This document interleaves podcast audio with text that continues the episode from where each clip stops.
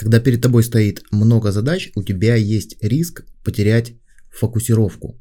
Давай представим это на простой метафоре. Допустим, эти фломастеры – это твои задачи, которые тебе нужно решить. И когда маркер лежит, задача не решается.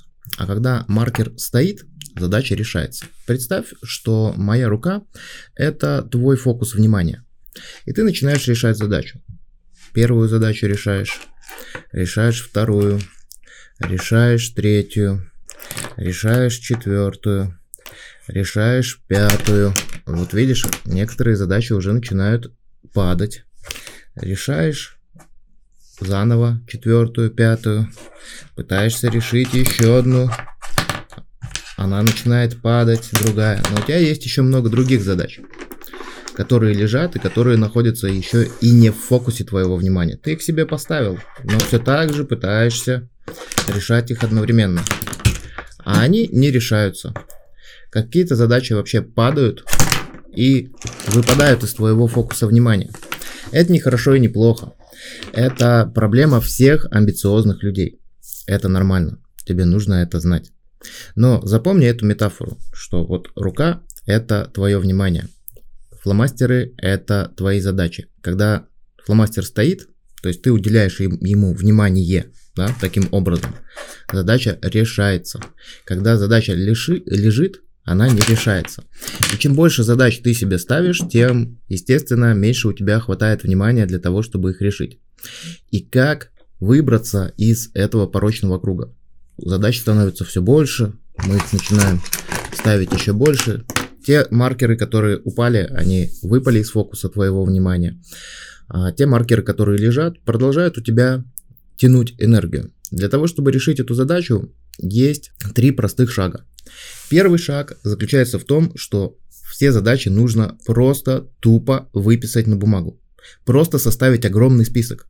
Почему это важно? Потому что, как мы смотрим на этой метафоре, какие-то задачи во время падения улетели. Улетели со стола и, соответственно, не находятся в поле твоего внимания. Не в фокусе, а в поле.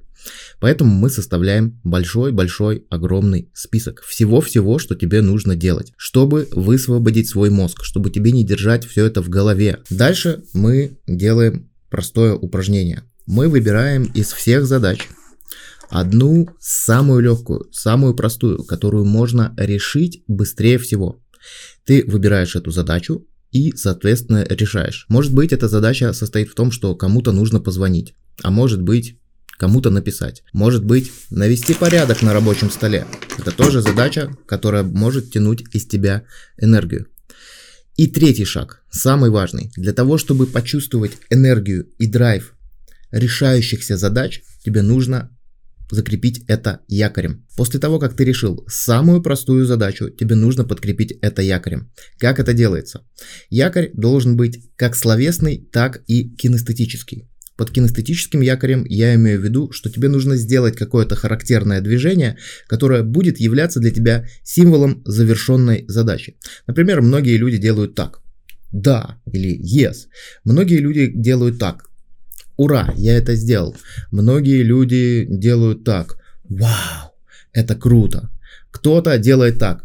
Зашибись, задача завершена. Тебе нужно сформировать этот кинестетический якорь. И у многих людей он уже сформирован. Вспомни, как ты делаешь своим телом, когда задача завершена. И очень важно подобрать под этот якорь какое-то внутреннее слово, которое будет тоже являться подтверждением того, что задача завершена. Это слово «да» или «yes», это успех или что-то в этом роде. Слово у тебя будет свое. И когда ты будешь выполнять три этих простых шага, составляешь список, решаешь сначала самую простую задачу, затем подкрепляешь ее якорем кинестетическим и словесным. У тебя появляется энергия. Но самое главное, в твоем наборе уже минус одна задача.